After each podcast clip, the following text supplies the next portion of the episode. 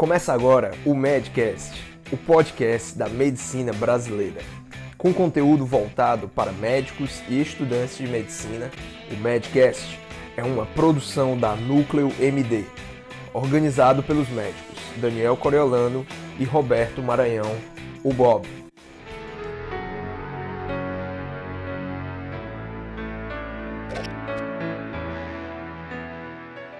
o médico que decide alugar uma sala ou comprar, alugar um consultório por turno e empreender em saúde, fazer o EUSA, é, começar a ter a gestão sobre sua clínica, para que isso aconteça, para que o médico que atua no setor privado tenha um melhor posicionamento no mercado, outras habilidades, outros conhecimentos são necessários para além do conhecimento técnico que nós conseguimos ter durante a graduação e a residência médica.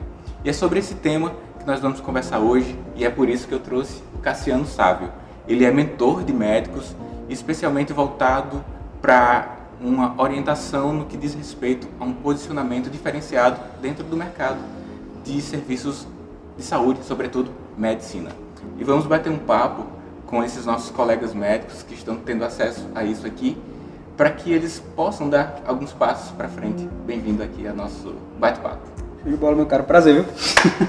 Massa. Prazer estar aqui. É... Acredito que é um assunto que tem, tem surgido cada vez mais, essa questão da diferenciação. É um assunto que ele vai tomar cada vez mais espaço no mercado médico. Por quê? Porque em outras áreas, ok? Em outras áreas, a diferenciação se tornou algo essencial.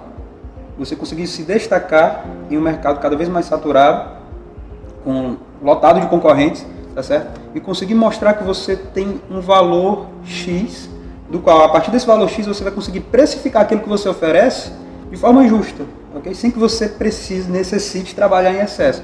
Então, é aquilo que a gente estava conversando antes, né? Não é o hard work, é o smart work, é você conseguir utilizar a sua inteligência e se posicionar para trabalhar de forma inteligente. O que é trabalhar de forma inteligente?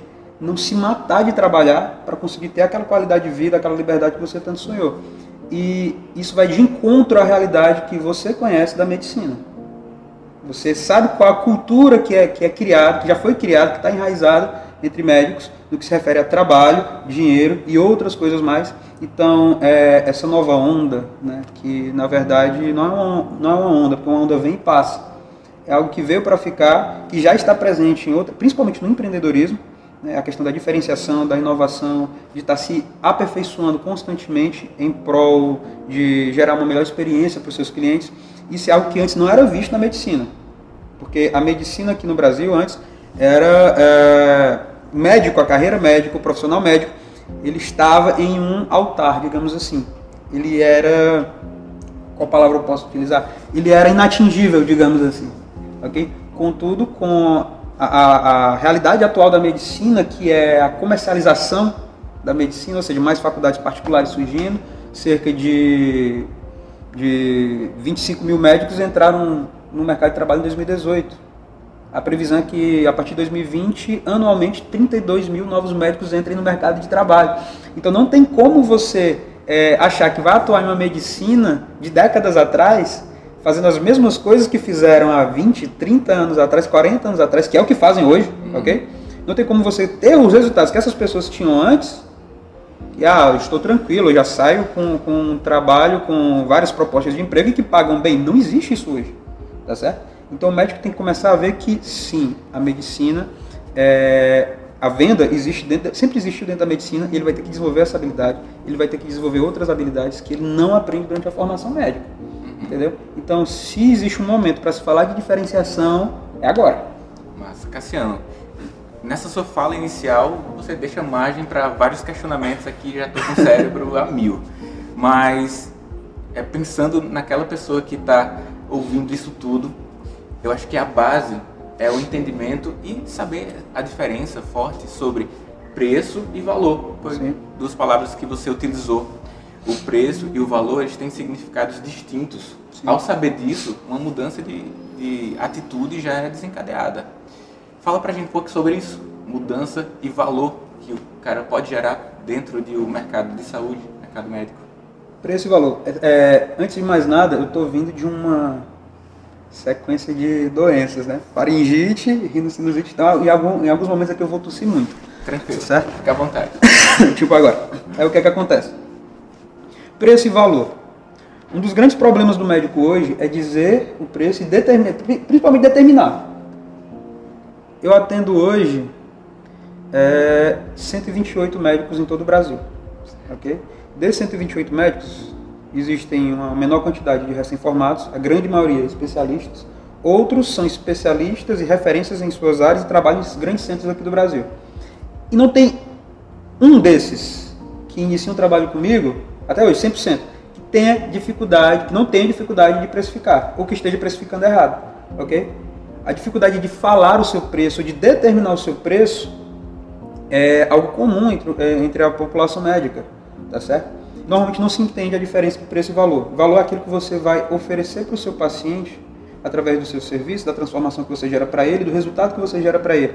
Então, muitas vezes, é, o correto é trabalhar a percepção de valor que o seu paciente tem de você. Por quê?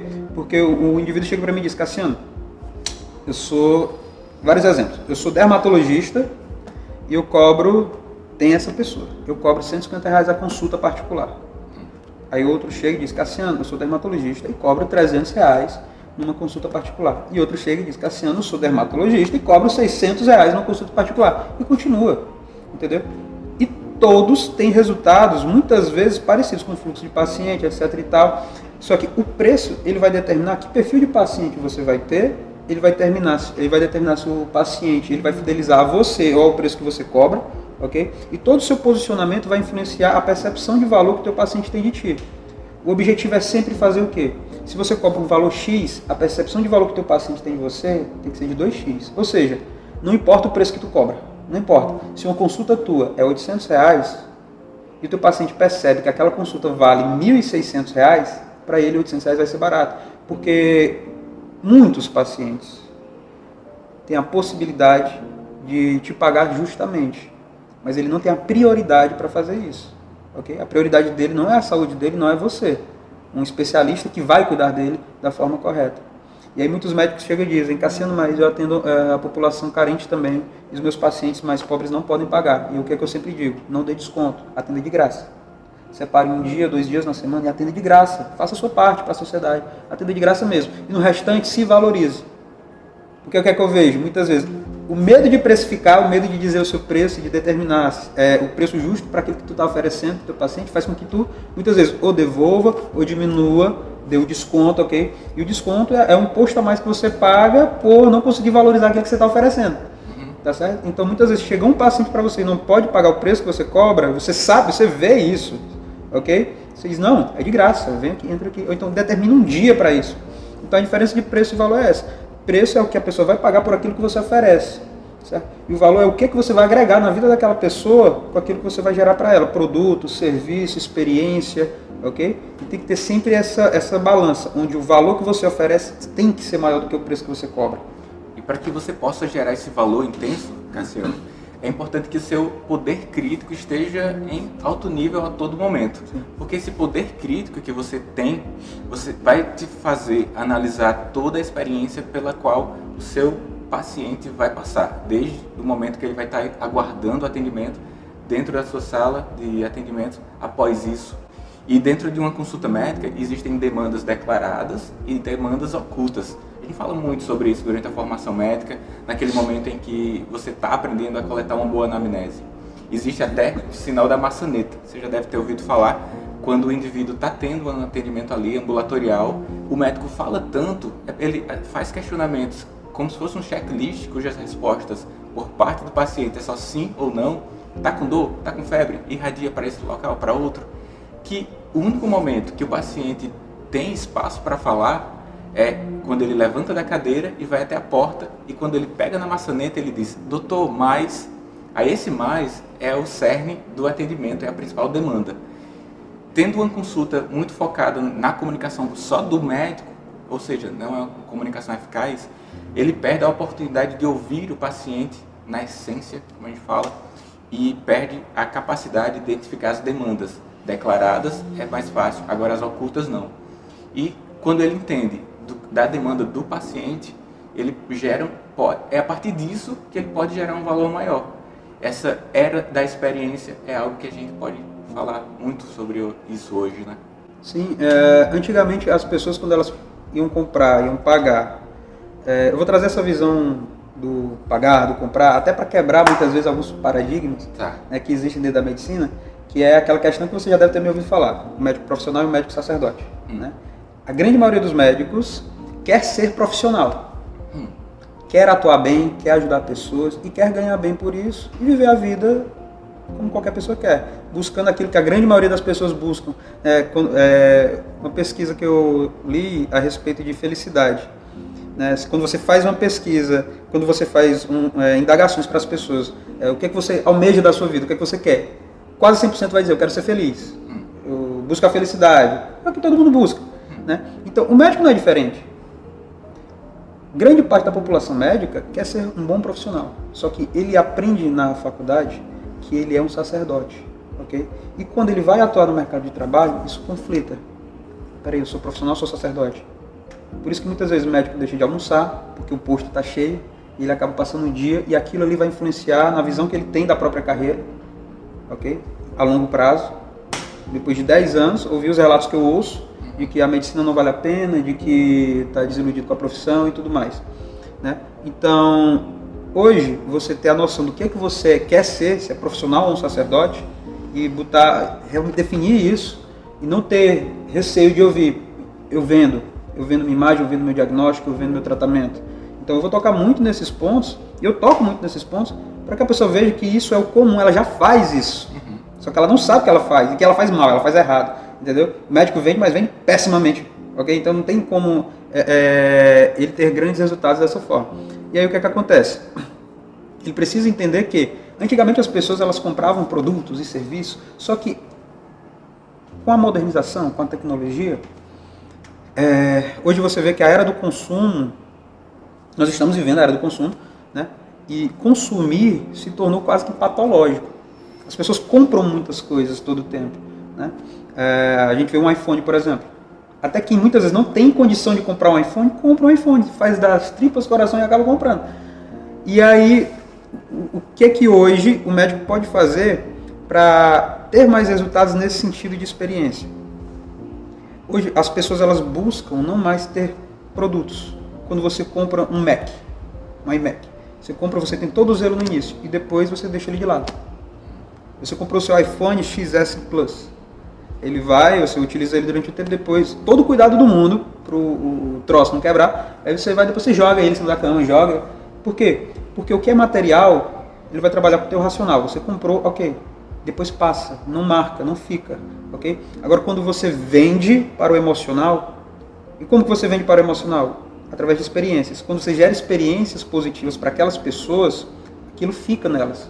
ok? Elas não esquecem disso. Com certeza você é, guarda hoje na memória várias experiências positivas que você teve na vida. E é isso que fica. Então, é, tem se observado uma tendência hoje no mundo de as pessoas comprarem cada vez mais experiências, ok? Porque as pessoas não, no caso os pacientes também, né? É, eles não buscam mais o que é algo que é rápido, que é ligeiro, não. Eles querem algo que fique. Então, como que você vai gerar isso em uma consulta médica em que o paciente muitas vezes está com dor, está sofrendo, ou um parente está sofrendo? Como que você vai tornar uma, uma experiência médica em uma experiência positiva, mesmo em uma situação de dor? Entendeu? Esse é o diferencial de um, de um médico de valor, de um médico que tem mais resultados, tá certo? Você conseguir analisar como que você vai é, gerar essas experiências para os seus pacientes e dessa forma se destacar dos seus concorrentes que não fazem isso. A maioria dos médicos não se preocupa com isso. Eles trabalham numa rotina que talvez a gente vá conversar até sobre isso, que é a questão de se auto-aperfeiçoar constantemente. A maioria dos médicos trabalham em uma rotina pré-determinada e que eles seguem durante anos. Isso é uma merda, por quê? Porque o cara faz a mesma coisa todo dia e ele não só prejudica o paciente nesse sentido, no, no que se refere a, a gerar experiências para ele, mas ele se prejudica. Porque essa semana eu conversei com dois ortopedistas. E o que é que eles me relataram? Cassiano, um já tinha 5 anos de, de formado pós-especialização, outro tinha 10, 11 anos. Cara, medicina não dá mais para mim não. tô totalmente desiludido, tô buscando outras coisas, tô buscando empreender, tô buscando. Porque não dá. Por N motivos que se eu fosse citar aqui, a nossa conversa ia durar 10 horas. Entendeu?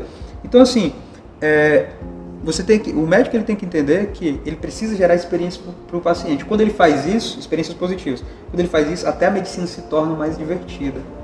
A, a profissão dele se torna mais engajante para ele. Ele se torna mais engajado. Ele, a cabeça dele começa a funcionar de uma forma diferente. Ele consegue, ele fica procurando soluções distintas para mudar constantemente. Que é o que é, não é o que ocorre hoje. O cara atende do mesmo jeito todo dia. Né? Quem tiver acesso ao que a gente está conversando agora vai parar e vai pensar, pô, é isso que eu faço. Eu estou há cinco anos atuando como médico e eu faço a mesma coisa todo dia. E você me conhece, você sabe que há quatro anos atrás eu atuava de uma forma, há três anos atrás de outra forma, há dois anos atrás de outra, e agora a busca pelo crescimento deve ser constante. E o que é que eu vejo é, entre os médicos? Apatia e conforto. Apatia e conforto. Então não tem como você gerar experiências positivas para o seu paciente, não tem como você buscar inovar, não tem como você é, aumentar o preço da sua consulta, não tem como você migrar do convênio para o particular, que essa é uma grande demanda que está surgindo agora. É, não tem como você fazer isso se você não tem essa mentalidade, se você não pensa sobre isso. É. E, e o caminho não é diverso, um caminho que busca oferecer uma boa experiência para a pessoa e ao mesmo tempo ser mais bem remunerado para isso. Sim? O caminho é o mesmo quando você coloca o seu, seu, poder crítico, os seus esforços em prol de oferecer, um, se for um atendimento ambulatorial, um bom conforto lá na sala de espera, um bom conforto dentro de um atendimento, dentro do atendimento, um bom suporte após, você está melhorando a qualidade dos serviços, portanto, aquela parte do sacerdócio que diz respeito a prestar cuidados de forma mais humanitária, com foco na atenção, e com comprometimento ao paciente, ele vai estar junto. Essa parte do sacerdócio, sim. A parte da remuneração pode estar junto também, né? Dentro ainda sobre experiência, pequenas diferenças práticas fazem sentido. Sim. Eu lembro, Cassiano, dentro da minha durante a minha residência médica, eu tive uma oportunidade de estudar, estimulado pelo preceptor, sobre o set de atendimento. Então, você já deve ter passado pela experiência na condição de paciente de que foi ao atendimento médico e lá havia uma cadeira presidente de um lado, uma mesa com uma boa distância até o paciente e uma cadeira de plástico lá na frente. E essa hierarquia não declarada influencia a relação terapêutica. Aí durante a residência nós fomos estimulados a mudar o set de atendimento, com foco na experiência do usuário, né? na experiência da pessoa que busca o atendimento médico. Então nós colocamos a cadeira uma de um lado para o outro, com o mesmo patamar hierárquico, né, era a mesma cadeira, e o birô reduzindo a distância entre o médico e o paciente, no caso o residente e o paciente. Isso facilitou enormemente a relação terapêutica. Os pacientes eh, se sentiam mais próximos, revelavam mais sinais e sintomas numa primeira consulta, aderiam de uma forma melhor ao tratamento. E se a pessoa que está ouvindo isso aqui vai pesquisar sobre set de consulta, ele vai perceber que a experiência do paciente só com a mudança de set de consulta já faz sentido. Antes da gente começar a gravar aqui, nós falamos sobre o set aqui. Sim. Nós estamos olhando um para o outro, Sim. isso está deixando o nosso diálogo legal. Se fosse num local fixo, em que houvesse barulho, que é, ia influenciar a experiência da entrevista, tudo isso ia influenciar na qualidade do que você ia falar, do que eu estou falando aqui. Então, pensar na experiência em termos práticos é pensar desde esse momento de um melhor relacionamento terapêutico e isso vai para um outro tema que eu quero tra trazer para cá. Os múltiplos impactos que você gera ao paciente, o que leva a psicologia analítica a dizer que essa, fluência de pensamentos e de experiências positivas facilitam decisões futuras de manutenção que aquele paciente vai ser, continuar sendo seu paciente por muito tempo e utilizar também é, o, o marketing, publicidade, sei lá, boca a boca, levando o seu nome para a comunidade. Você tem a dizer sobre outras dicas ou recomendações práticas de melhoria de experiência dentro do, do atendimento médico global? Não exatamente dentro do momento da consulta, mas a todo momento. Aí tem vários pontos que tem que ser tocados aí É, a ne- pergunta nesse. foi ampla. É, va- vamos por partes, né? Vamos lá. O Jack. Seguinte. Primeiro, utilizando como, como um grande exemplo, acho que a maior, uma das maiores empresas, porque a Apple ela faz isso muito bem também, mas uma das maiores empresas que trabalham com a experiência positiva, que é a Disney, né? Recentemente eu fiz uma live e trouxe alguns, algum, abordei alguns pontos que normalmente não se abordam, mas eu não vou falar desses pontos agora. Eu queria falar de algo simples, que é a questão de ter brilho. Né? Ter brilho. E só pode ter brilho quem estar presente. A pessoa tem que estar presente. O médico tem que estar presente. Uhum. E o que é estar presente? É não entrar no piloto automático da carreira. Porque se ele entra no piloto automático, ele só vai. Ele só atende, ele almoça, atende de noite, faz cirurgia, não importa o que ele faça. E aí o que, é que acontece? Chega à noite em casa, dorme, amanhã faz a mesma merda todo dia. Todo dia. Ele não tem brilho. Ele não está presente na carreira dele. O que, é que a Disney fez? Uma coisa simples que a grande maioria das pessoas conhece. Ela parou e viu que em um determinado momento é, existia lixo no parque. Né? Como você está rindo, você sabe o que, é que eu vou falar. Né? E aí, o que, é que ela fez? Ela analisou quantos passos uma pessoa dava de, uma, de um cesto de lixo para outro, para que tivessem cestos de lixo em locais estrategicamente é, estudados e posicionados lá no local certo, para que a pessoa nunca colocasse lixo no chão. Mas a questão não é o lixo, a questão não é a questão é o brilho. Ela estava atenta para o que é que era necessário. Ela estava se percebendo. A empresa se estuda. O médico não se estuda. É, desse, como eu disse, eu tenho 128 médicos hoje. E pego alguns assim e pergunto: qual foi a última vez que tu parou para analisar como que você pode melhorar a experiência do teu paciente antes de te conhecer, quando ele te conhece e depois que ele te conheceu? Nenhum faz. Nenhum faz. E aí depois tem médico reclamando que tá horrível o mercado de trabalho, que eu ganho pouco, que eu sou escravizado, que eu trabalho demais. Porra, tu faz a mesma coisa direto. A tua cabeça tá fechada, tu, só estuda medicina e esquece que tem um mundo lá fora. Aí eu, eu tô achando legal, tô achando bacana a realidade hoje, por quê? Eu fico até com raiva. Porque é, tira o médico da caixa a força. O desconforto, a pessoa tá gorda. Gorda, gigante de gorda, 140 quilos. E não emagrece. Por quê? Porque ainda tá confortável para ela. Ah, mas Cassiano, ela pode ter uma doença, tá? Ok, tirando, essa, tirando um hipotireoidismo, alguma coisa do tipo, mas quando é que a pessoa, você vê vários casos de uma pessoa de tantos quilos, emagreceu muito e tal, foi quando ela sentiu uma dor gigantesca, seja a possibilidade de um infarto, seja alguém próximo que morreu, seja ela se percebeu e viu que não aguentava mais, mas o desconforto foi tão grande que fez ela agir. Então o desconforto faz você agir. Por isso que eu toco muito na tecla de você buscar o desconforto e não o conforto. Então, o que é está acontecendo com a medicina hoje? O médico está confortável. Então, é, é, para que ele tenha, desenvolva esse brilho, tem que estar tá acontecendo o que está acontecendo. Muitos médicos entrando no mercado, é, ele vendo que a concorrência está crescendo, ele vendo que ele está ganhando menos. Já tive relato de várias pessoas ganhando 500 reais em um plantão. Uhum. Né? Acho que você iniciou sua carreira na época que o plantão valia mais do que 500 reais. Sim. Né? Então, hoje isso é muito comum. Então, é, tu vai me lembrar agora os outros pontos que tu me perguntou. Foi em relação também a recomendações práticas de mudança da experiência que já podem implementar. Pronto, seguinte.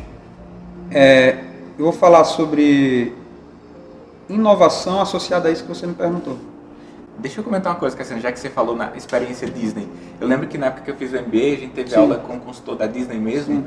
e ele falou que cada pessoa que vai trabalhar na Disney, ele não é um colaborador, não é um funcionário, ele, é, ele vai para o palco, ele vai para fazer a arte dele, do pipoqueiro, a pessoa que vai fazer a agitação do local, e cada um tem um, um ticket que vale um sorvete, porque é muito frequente as crianças derrubarem sorvete. Isso é ruim, é chato uma criança derrubar o sorvete Brilho. experiência do, de alguém derruba um sorvete, ele vai lá e dá. Isso é legal. Essa é uma, eu, eu associo isso como eu já já linkei aqui como uma recomendação prática. Em seguida passar a palavra para você continuar. Esse, esse sabe que um problema vai acontecer e age de forma profilática. O médico que vai entrar de férias e faz as prescrições de fármacos de utilização crônica é um cuidado que ele tem para o paciente, deixa com sua secretária, fármacos, psicofármacos, sobretudo, que não pode deixar de faltar e não simplesmente abandona. Mas seguindo, o que você tem mais de recomendações de geração de boa experiência? A partir do que tu falou, tem, tem algo que eu, um pensamento que eu acho interessante, que é a riqueza está nos detalhes. Hum. Então, até antes de vir para cá, eu fiz uma postagem é, falando justamente que eu acredito muito nisso, que você não precisa de um tsunami para ter grandes resultados na tua vida, porque são as pequenas ondas que direcionam o navio. Hum. Então são as pequenas ações Nossa. que direcionam o navio, entendeu? Então quando o mínimo detalhe, crianças derrubam sorvete e eu eu me permito conhecer meu cliente. Você falou da hierarquia. Uhum. A gente ainda vai rodar para dar a tua resposta, sabe? Você falou da hierarquia. É, o médico, fala-se muito hoje na formação médica de empatia. Hum. Fala-se. Mas se você perguntar ao médico hoje como desenvolver empatia de forma eficaz, como não só é, fala-se de empatia é, se referindo a, a, entender a dor do paciente. Não, empatia não é isso. Empatia é você tirar todos os seus muros, toda, todas as suas defesas e se permitir sentir a dor do paciente junto com ele. Entendeu? Vai doer. Em você também. Ah, mas tem a questão da transferência, tem a contra-transferência, tem não sei o que. Foda-se. Você, você, quer ser um, um, um, médico que vai impactar teu paciente? Você vai ter que. Quer ter empatia? Empatia é isso. Que a grande maioria diz, eu entendo a sua dor. Não entende nada. Não entende. Porque ainda tem muitas defesas ali. Você tem medo de sentir a dor. Você tem medo de chorar com o seu paciente. Uhum. Você vai perder a autoridade se fizer isso. Entendeu? Uhum. Na sua cabeça, você vai perder a autoridade. Porque hoje o que vai gerar impacto no teu paciente é vínculo. Se você cria vínculo com o teu paciente, não estou dizendo para tu dar teu número de WhatsApp para ficar batendo papo com ele, não. Mas se você cria vínculo verdadeiro com o teu paciente, não tem nada que vale mais do que isso. Não tem nenhuma estratégia de mercado que vai valer mais do que isso. Esse é o foco, uhum. entendeu? Então, às vezes quando eu falo, a pessoa acha que eu estou desumanizando, ela não entende a mensagem que eu passo. Você tem que criar vínculos com, seu, com seus pacientes. E criar vínculos não te impede de ganhar bem. Criar vínculos não te impede de ter uma vida digna. Porque tu estudou seis anos, tu fez uma especialização de 3, 4, 5, 6, 7 anos. Tu tem um conhecimento de alta complexidade que tem valor. E aí vem aquela questão que normalmente eu toco, é, que eu vou falar antes de responder a tua pergunta, que é o médico não precisa que o governo desvalorize ele, ele já faz isso muito bem sozinho. Entendeu? E aí como gerar uma experiência positiva para o paciente? Existem diversas formas. Eu gosto, eu gosto de citar, não vou falar da pré-consulta porque é, um, é gigante. Mas a consulta em si, é uma coisa básica, como você falou, brio, a riqueza está nos detalhes. Sensorialmente, como que tu impacta teu paciente? Como assim sensorialmente, Cassiano?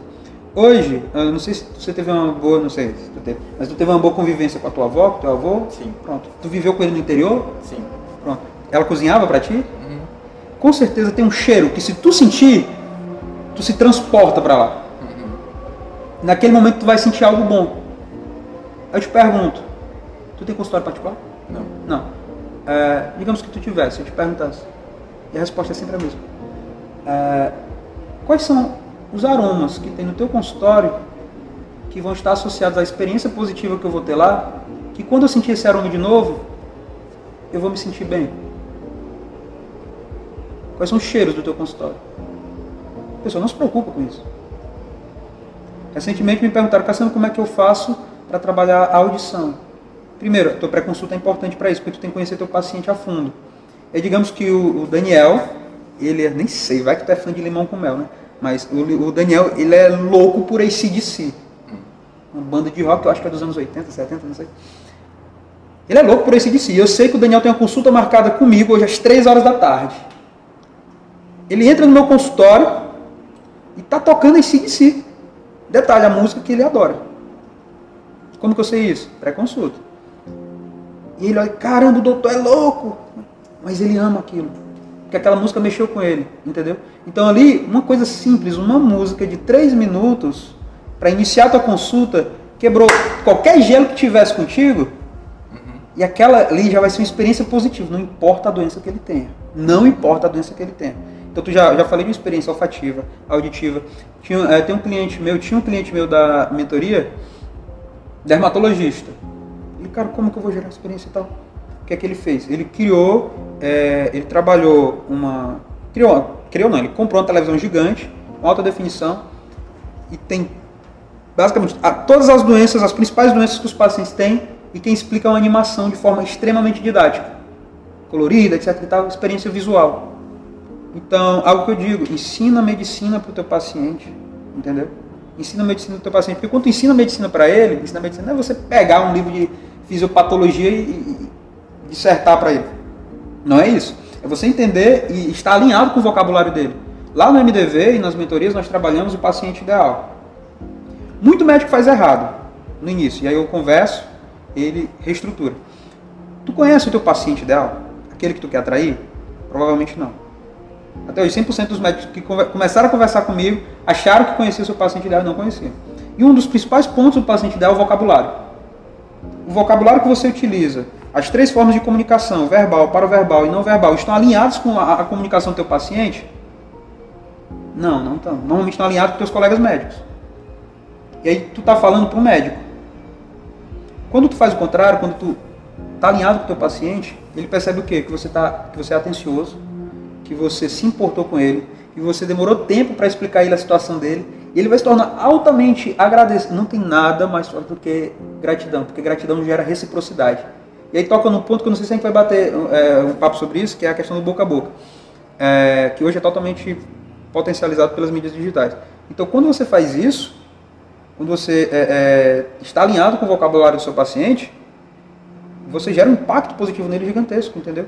Então, é, Cassiano tem estratégias mais tem estratégias mais elaboradas, sim, é, com pacientes que são VIP, com pacientes que são fãs, na verdade não são pacientes, que é uma coisa que eu prego muito, você não precisa ter um milhão de pacientes, você precisa ter mil fãs, entendeu? Você precisa ter uma quantidade menor de pessoas que te valoriza como você é realmente, o que você tem para oferecer é visto por elas de forma justa, entendeu? E essas pessoas vão te agregar muito valor, ok? Então assim, é, muitas vezes o mínimo vai gerar um puta resultado. Ok? Então, nessa primeira pergunta que é como gerar experiência, sensorialmente é o básico que tu tem que fazer, é o mínimo que tu tem que fazer. Entendeu? Não vou gerar aqui, criar aqui uma grande estratégia, né? Uhum. demanda uhum. tempo. Mas o mínimo é pensar como que o paladar do meu. Que loucura! Tu, tu, em algum vez na tua faculdade tu viu um preceptor teu dizer isso para ti? Não. Daniel, pensa como que tu vai se posicionar no mercado que tu atua, na tua clínica, para se diferenciar com o teu paciente, estimulando o paladar dele? Não tem. Mas é importante, entendeu? É importante. Então, que dica você dá para se diferenciar inicialmente? Pensa nos sentidos do teu paciente e tenta estimular eles ancorando todas as experiências positivas que você vai gerar com esses sentidos, entendeu? E sempre que o paciente falar, ele vai lembrar de algum momento positivo contigo e vai estar associado a isso ok? Acho que isso é o básico que tem que fazer. E tinha outra pergunta associada que eu não lembro, porque eu falei demais, tu lembra? Mas já, já tem outra aqui. Sobre ainda posicionamento no mercado, o médico, diante dessas informações aqui, está fervilhando o cérebro, vai mudar a prática em alguma coisa, tenho certeza. Se for inteligente, vai. Sim. É, e a galera aqui que acompanha é. E esse médico, Cassiano, ele, ele vai colocar inovação no seu dia a dia, vai colocar o seu cérebro para ter criatividade ao ponto de mudar e melhorar essa experiência.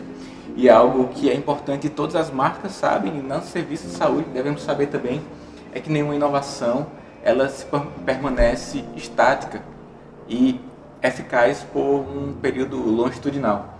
Ao saber que a mudança de cenário, que seja, é, vai, ser, vai acontecer agora, a visão crítica, a experiência do médico em atender é que vai balizar também novas experiências que você vai colocar o seu paciente a, a ter né, durante o, o segmento. Mudar um pouquinho aqui uma pergunta para você. Tem uma pergunta aqui que. Ele fala mais... sobre inovação também. Ah, era, é que está experiência de posicionamento ainda. Sobre o posicionamento, então o médico, nutro, nutrólogo, ele tem uma comunicação com o público de uma maneira, se ele foca em termos técnicos, acaba sendo um, uma métrica e uma maneira mais de vaidade do que necessariamente de demanda do seu paciente. Quando você enxerga a demanda da pessoa que vai ser o seu cliente ideal, você fala para aquela pessoa, isso que você falou agora. Senão você vai fazer uma comunicação técnica para os seus colegas, para os pares, e aí começa a ter maior envolvimento dos pares, e aí acaba tendo um posicionamento de marketing que é mais uma métrica de vaidade do que necessariamente é. de retorno. Mas ainda um, para exemplificar um pouquinho sobre a importância do posicionamento, eu lembro que quando o Windows foi lançado e teve um boom, junto a ele veio uma enciclopédia gratuita. Mas isso não foi à toa. O que o Windows e a Microsoft quis dizer naquele momento foi que o computador pessoal ter um Windows era um, uma maneira de você evoluir intelectualmente. Vinha enciclopédia, tinha uma associação com o cognitivo. O, Windows se posicionou como uma maneira de facilitar o aprendizado também, melhorar a intelectualidade do, dos seus usuários.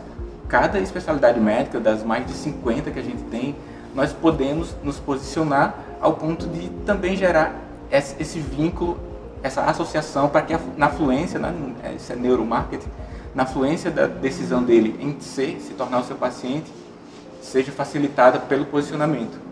Hoje a gente tem os meios digitais para facilitar isso. Sobre os meios digitais, os não digitais, você tem a falar sobre as maneiras adequadas para ter esse posicionamento diferenciado.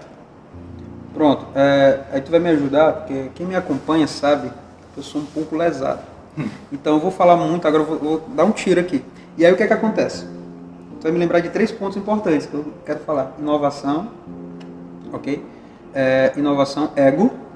Inovação, ego. Inovação, ego.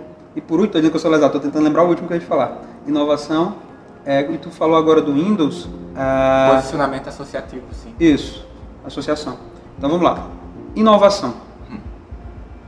É, Para você inovar, você tem que ser criativo. Para você ser criativo, você tem que ter conhecimentos distintos que vão, a partir desse, é, do que você vai aprendendo de, de forma distinta em outras áreas, agregar aquilo que você atua, principalmente com a medicina. Entendeu? E aí me pergunto, Cassiano, como é que eu posso inovar dentro da medicina? Só que as pessoas que tentam inovar dentro da medicina, elas estão focadas para onde? Tecnologia, talvez? Para medicina. Para onde é que o médico olha? Para medicina. O médico só olha para medicina. Aí o que é que acontece? Uh, você quer inovar na medicina? Não olha para a medicina. Olha para outras áreas. Aí tu estuda, tu vê um case, tu lê um artigo sobre um dos maiores salões de beleza do Brasil, como que ele cresceu, como que ele se desenvolveu, como que ele faz com os pacientes, como que os funcionários dali atuam com os pacientes. E aí tu pega... No caso, os clientes. É, os clientes, é que a minha cabeça está na medicina. os clientes. E aí o que, é que acontece? Tu vai pegar aquilo que ele faz com os clientes deles e vai adaptar para a tua realidade na medicina. Entendeu? Será que aquilo que, eu, que a Smart Fit faz, é, eu posso botar no meu consultório? Será que aquilo que a Uber faz, é, o feedback que dá é, quando você termina a corrida, eu posso trazer para mim para eu me auto-aperfeiçoar constantemente? Então, quando você tira o foco daquilo que você faz constantemente e direciona para outras áreas e busca, a inovação está aí, entendeu? Porque não é algo é, da medicina aquilo que a Smart Fit faz. É, não sei se pode dizer o nome da academia. Fala. é, não sei se pode, é, no caso, você pegar é, um restaurante conhecido. Um restaurante conhecido. E aí você pega esse restaurante conhecido e vê como que é a geração de experiências por, por, pela, pela gerência do, do ambiente para os clientes que estão ali. E aí você vai jantar lá e você vê toda aquela questão do local, do ambiente, como você falou, como que é organizado, o porquê de cada coisa. E aí você vai e pensa, caramba, como que eu posso utilizar isso aqui no meu consultório? Entendeu? Como que eu posso utilizar isso? E aí eu vou contar uma... Cassiano, como é que eu posso gerar uma experiência bacana para o meu paciente? Outra forma é através de histórias. Como assim? Imagina que você vai, por exemplo, é, cortar... Agora a barbearia está na moda, né? Sim. Barbearia masculina Aí você vai fazer a sua barba. O Daniel vai fazer a barba dele, tem uma barba cheia, estou vendo aqui. Tem uma barba cheia, ele vai fazer a barba dele. E aí o que é que acontece? Ele chega lá, pergunta quanto é, a pessoa diz quanto é, ele paga, ele faz, ele vai embora. O que é isso? É o médico. A pessoa pergunta se tem vaga para o doutor fulano de tal, ela paga para o doutor fulano de tal, ele atende ela, ela vai vai embora. Quando você associa histórias, você aumenta a percepção de valor do, do, da pessoa que está comprando de ti. O serviço, o produto, não importa. Imagina que você vai na barbearia X, não vou citar, não, não vou fazer um merchan aqui da barbearia que eu vou. Você vai na barbearia X e ao chegar lá, a atendente olha para você e diz: Olá Daniel, tudo bom? Deixa eu te dizer, nós temos hoje aqui três é, profissionais que trabalham de formas distintas com a barba. O primeiro, ele fez uma formação de três anos com. Ele fez uma formação de três anos com samurais japoneses. Né? A família dele é uma família de já gerações antigas de samurais no Japão. Ele mora no Brasil, né? Então eles tinham é, é, uma experiência com cortes de cabelo muito comum lá numa região específica do Japão entendeu? Então ele traz essa experiência aqui para o nosso salão. Ele é especialista nisso, nisso, nisso, nisso. Já o fulano de tal, ele tem uma tendência mais americana. Ele gosta dos cortes, né, da, do, das tendências é, americanas, é, canadenses e tal. Ele, tem, ele passou tantos anos lá, ele estudou cinco anos né, no ambiente tal, ele fez aquilo, e você vai agregando, a história vai agregando valor. Entendeu? Da mesma forma que se você for comer uma, uma, um prato, uma comida, se você sabe a história por trás daquele prato, se torna muito mais gostoso, entendeu? Recentemente eu fui comprar, recentemente não, alguns meses, fui comprar, e minhas camisas são simples. É, minha camisa é 40 reais. Eu fui comprar uma, uma, algumas camisas, deram quatro camisas mil reais. Eu não comprei na hora. Porque não tinha dinheiro? Não. Porque não me, não vi valor. Eu poderia comprar o mesmo perfil de camisa só que depois eu fui conhecer, eu não vou dizer o nome da empresa, eu fui conhecer a história da empresa. E a história é fantástica da empresa. Hoje eu compraria. Hoje eu compraria. Por quê? Porque não é, eu não vejo mais uma camisa ali. E era isso que eu, agora eu lembrei o que, é que eu ia dizer. É, eu não vejo mais uma camisa ali. Eu vejo algo muito maior do que uma camisa. E é aí que está uma questão importante que a gente fala no MDV para os médicos. Quando você vai estudar, é, você vai analisar um eletrocardiograma, você vê o coração apenas de um lado. Global. Global, você vê de vários lados, né? São as derivações, né? E aí o que é que acontece? Você vê é, é, o coração de frente, de trás, de lá. Quando você vende sua consulta, você só vende um lado dela. Então, o que fazer para aumentar a percepção de valor do meu paciente? Mude o ângulo daquilo que você vende. Em vez de vendo o que é intangível, aquilo que você não pode pegar. Um exemplo é cliente vascular que não vendia cura para varizes. Ele mostrou para as pacientes a possibilidade de ter liberdade de usar a roupa que elas quisessem. Entendeu? E isso não tem preço. Quanto que vale você, paciente, usar aquele, aquele vestido que você comprou, que achou lindo, que hoje você não usa porque tem vergonha das suas pernas? Entendeu? Então, vender é, o intangível, vender aquilo que não se vende mudar a visão daquilo que você está vendendo. Se você parar hoje para analisar aquilo que você oferece para o seu paciente e buscar essa solução para esse problema, quais são os outros ângulos daquilo que eu vendo, você vai ver que só isso. Quem está ouvindo isso aqui, só isso aí já vai aumentar a percepção de valor, você vai poder aumentar preço, já vai aumentar o fluxo de pacientes. Isso é o mínimo, entendeu? Só, só, essa dica já vai ter um grande resultado. E aí você falou do, de alguma coisa que eu falei sobre o ego, né? É. Métricas. Métricas relacionadas à vaidade. É, outra coisa que acontece que é muito constante. É, eu vou falar sobre o caso de um cliente que ele me relatou o seguinte, que é muito comum entre os médicos. Ele disse, cara, meu vizinho comprou uma BMW, mas nunca usou. Na verdade, nunca usou não. Uma vez ou outra ele andou, mas o carro normalmente fica na, na garagem. Eu, por que, que ele comprou esse diabo desse carro? Porque o vizinho dele é médico e é, tipo, se formou com ele, conhece ele, trabalha com ele e tal. Ele não comprou para ele, ele comprou para o outro cara saber que ele é foda. Entendeu? Então, já teve médico que chegou para mim e disse assim: Cassiano, o que eu estou fazendo? A minha família está me criticando, dizendo que eu vou perder a autoridade. Só que meus pacientes estão amando. E aí eu vou ver o que a pessoa está fazendo é, nas mídias digitais. Está lotado de pacientes, milhares de pacientes dando feedback positivo. Eu perguntei: você quer lotar seu consultório de familiares ou de pacientes? Porque se for de familiares, você para o que você está fazendo.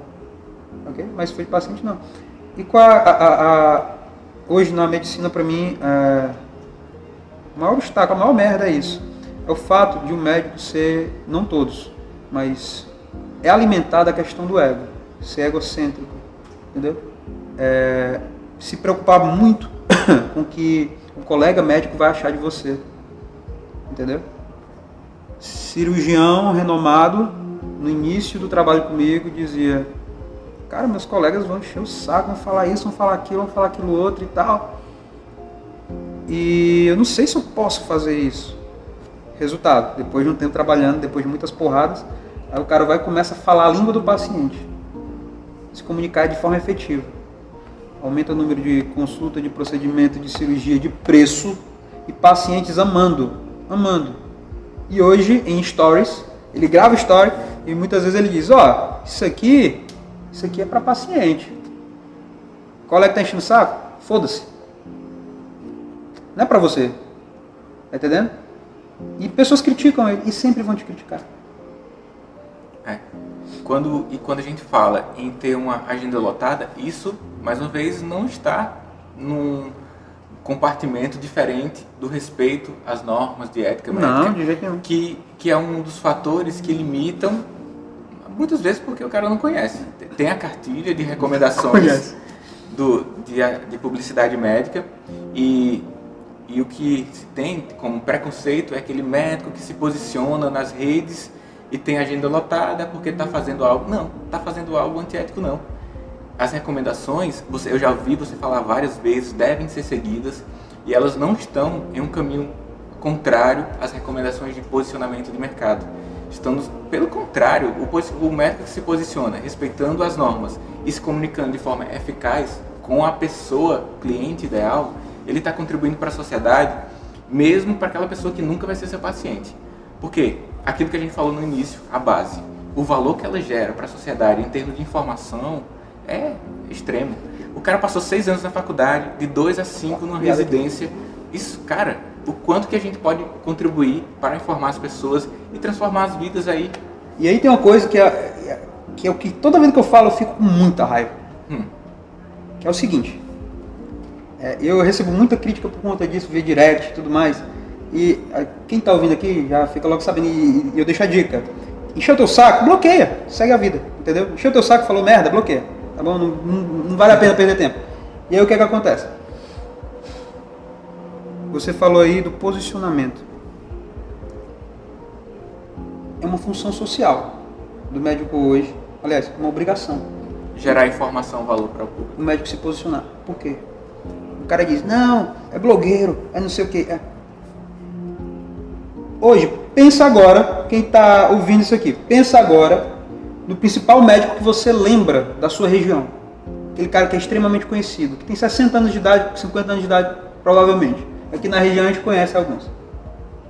Eu te garanto que se tiver um Zé Ruela que se formou agora há pouco, não sabe passar um paracetamol direito, se ele trabalhar seis meses de forma eficaz ou Instagram somente, ele vai ter mais autoridade que esse médico com os pacientes do que ele vai ter mais autoridade com os pacientes do que esse médico na percepção de valor que os pacientes vão ter dele.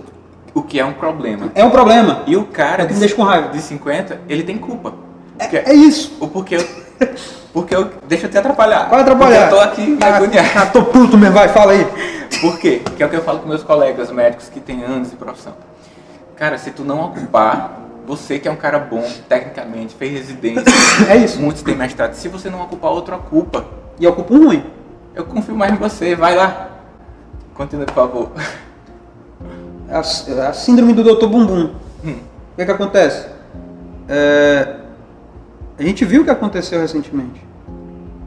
A gente viu o que aconteceu. Aí tem um médico que é excepcional tecnicamente, e não se posiciona hoje, porque é necessário se posicionar. É necessário se posicionar. E aí vem duas coisas importantes. A questão da obrigação dele com os pacientes. Se ele se importa com os pacientes dele, ah, se não se importa, mas não vai reclamar depois.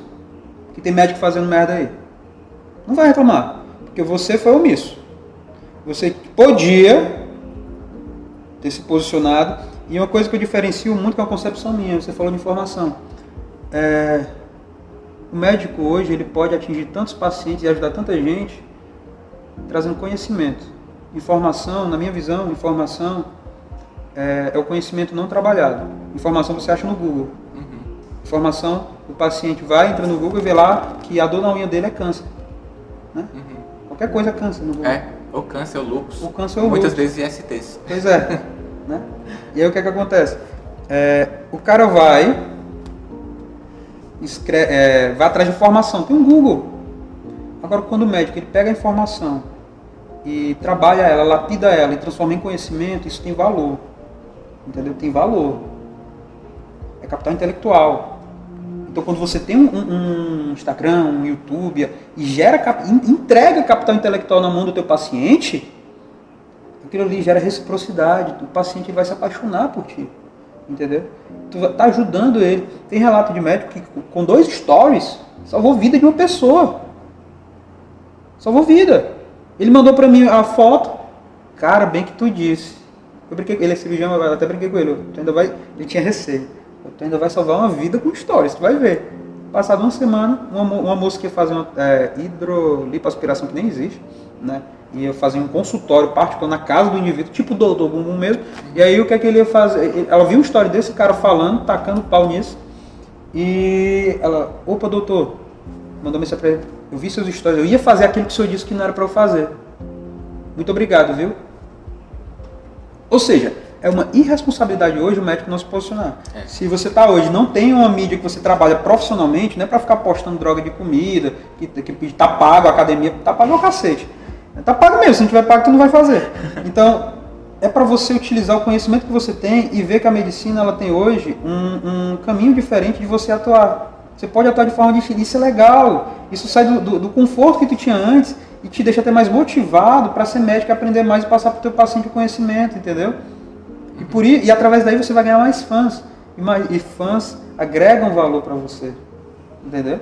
Então, isso, é, isso é muito importante. E aí, eu não sei o que é a outra pergunta que tu fez, que eu disse, eu sempre esqueço. É posicionamento por associação.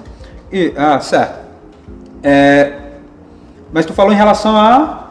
O, aquele exemplo que eu dei da Windows associou o seu serviço da enciclopédia com um produto que gerava aumento da intelectualidade. Sim, pronto. Isso é, aí... Foi o caso é, vascular que você citou, né? Foi o que eu disse. É, a, no caso, quando tu fala em associação, é a mesma coisa que eu falei de você vender por um ângulo distinto. Isso. Entendeu? Quando você vende é, aquilo que normalmente as pessoas enxergam. Quando você vai, por exemplo, no dermatologista, eu vou, vou, vou sair um pouco da, da dermato, da plástica. Você vai no cardiologista e você vai porque você tem insuficiência cardíaca. Então, eu vi isso recentemente. Cara, um, um senhor falando na livraria, não vou dizer nome também, na livraria de um shopping aqui. Ele conversando, cara, eu vou constantemente ao meu cardiologista, mas eu já, eu já sei o roteiro. Porra, quando eu vi aquilo, eu já sei o roteiro. Eu sei o que ele vai dizer. Eu vou chegar. Ele disse tudo.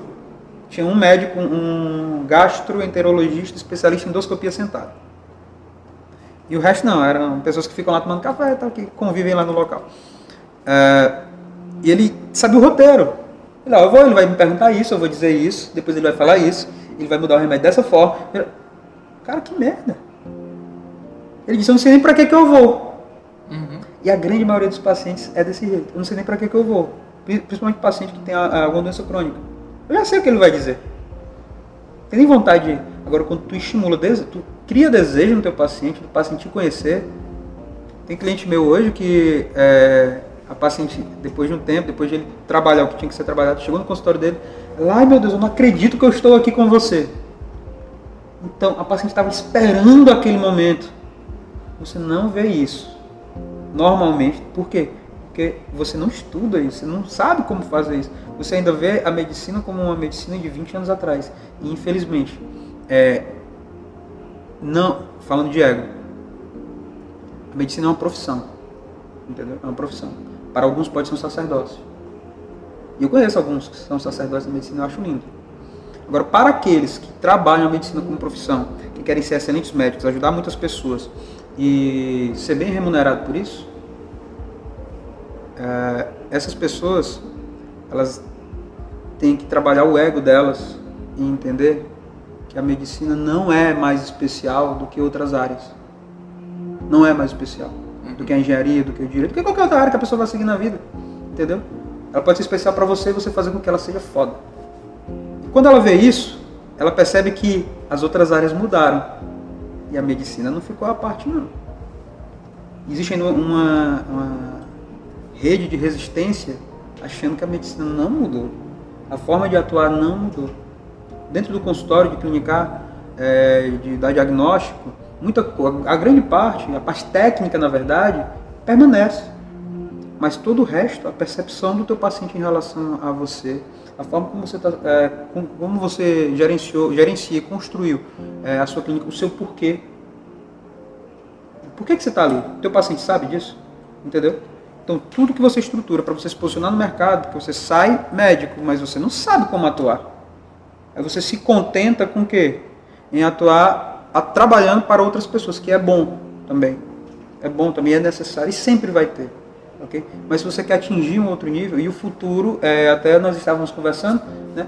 É, um artigo mostrou que o futuro do mercado médico é o desenvolvimento cada vez, cada vez maior do número de clínicas populares.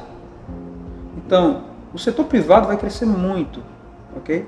O problema é que o setor privado popular para o paciente não, para o paciente vai ser bom. E eu acredito que o popular ele deve crescer mas deve crescer com um profissional certo. Por exemplo, médicos recém-formados que estão pegando mão, estão no início do mercado de trabalho, é o momento para eles trabalharem no popular, um ano, dois anos e tal. Né? Assim como muitos fazem nos postos de saúde também, né? para crescer também. Outros desenvolvem carreiras mais amplas, mais especializadas e criam uma estrutura melhor para a medicina da família, que é o teu caso também, né? Tu é médico da família. Né? Então, cada um vai se adaptando à realidade e sabendo que pode crescer cada vez mais, entendeu? E que o futuro da medicina vai ser particular vai ser particular. E se você não sabe como se posicionar, você vai acabar com 50 anos de idade, trabalhando em uma clínica, tendo que atender em uma clínica popular, tendo que atender muitas vezes 50, 60, 70 pacientes dia para manter aquilo que você objetivava no início da tua carreira médica, entendeu? A qualidade de vida.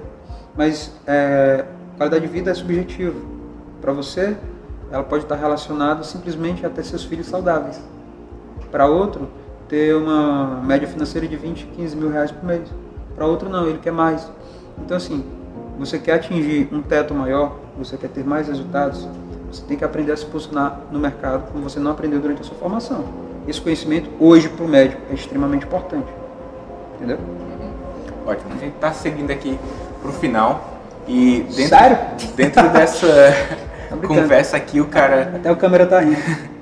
o cara aprendeu sobre posicionamento digital, a importância da geração de experiência, a importância de manter a visão crítica, desde o momento que está ali de frente ao seu paciente, as cadeiras de posicionamento, a importância de que aquela experiência vai ficar na mente do indivíduo, vai facilitar uma fluência de pensamento ao ponto da decisão Sim. que ele seja o seu médico por um Sim. grande período da vida aconteça.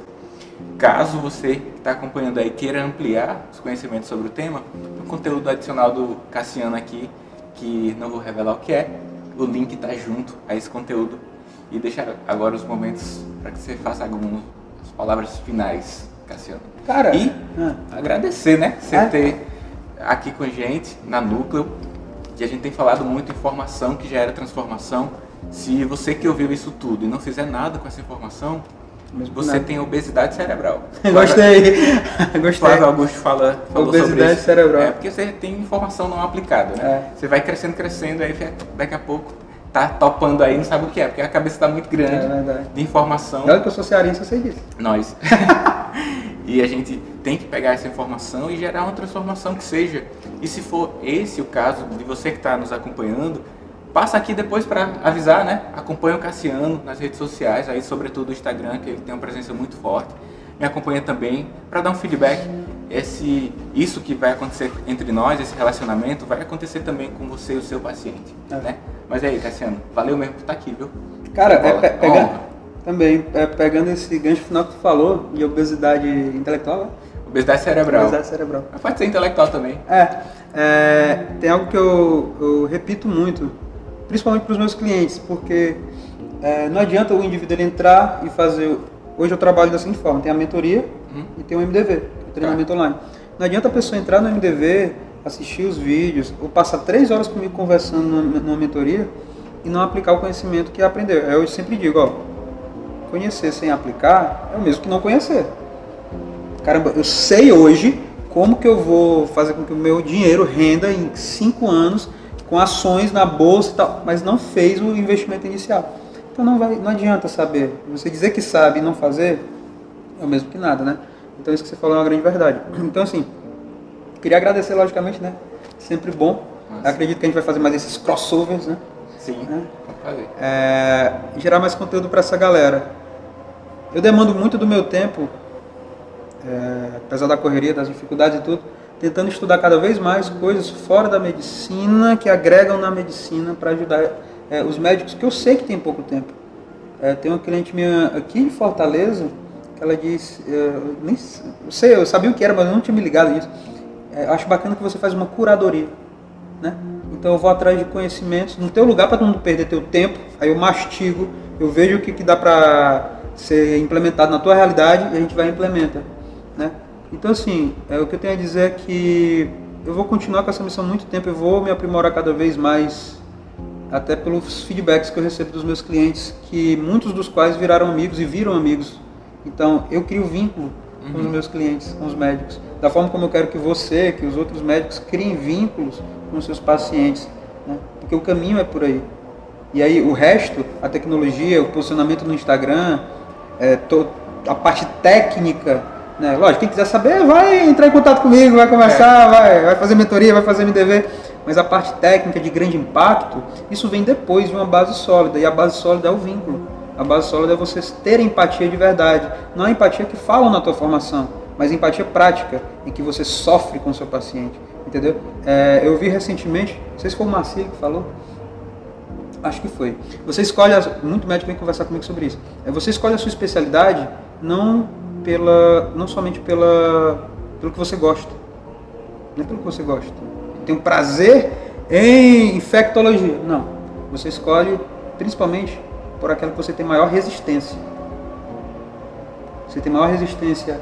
Você consegue ouvir um paciente esquizofrênico e não se prejudicar extremamente com aquilo, você ouve, você sente a dor, mas você não se destrói com aquilo, é aquilo que você tem que fazer. Entendeu? É, você entra na cardiologia e vê pacientes infartando e morrendo, e familiares morrendo do lado, mas você consegue ter a força para sofrer com eles, estar com eles ali, criar vínculo com eles e ajudar eles depois, e chegar em casa, não usar droga, não se embebedar, não se perder no meio do caminho, você tem resistência para isso? Então vá para cardiologia. Entendeu? Então, é, essa visão, esse foco, normalmente as pessoas não têm. De eu vou procurar pelo que eu sou mais resistente. Normalmente procuram pelo prazer, pelo que mais gostam. Só que o caminho do desenvolvimento é o caminho da dor. Quanto mais dor você procura, quanto mais desafio você busca, mais você cresce, mais você se destaca, mais você se diferencia, que foi o nosso papo hoje sobre diferenciação. Então a mensagem final é: busque a dor. A Sempre. dor vai te levar para o próximo patamar. Sempre. Enquanto não sentir dor, você está confortável. Se você está confortável, você parou no tempo. Você está estagnado. Já deixo o convite aqui, Cassiano, para você ampliar um pouco mais sobre antifragilidade. Aceita o desafio? Claro? O, o desafio está feito para que você faça um episódio sobre isso para a gente publicar no Madcast. Show de bola. Madcast aí, de bola, presença de Cassiano nos próximos episódios. Valeu mesmo. E a gente Obrigado. se encontra aí em próximas oportunidades. Até Tchau. mais. Termina aqui mais um Madcast, uma produção Núcleo MD.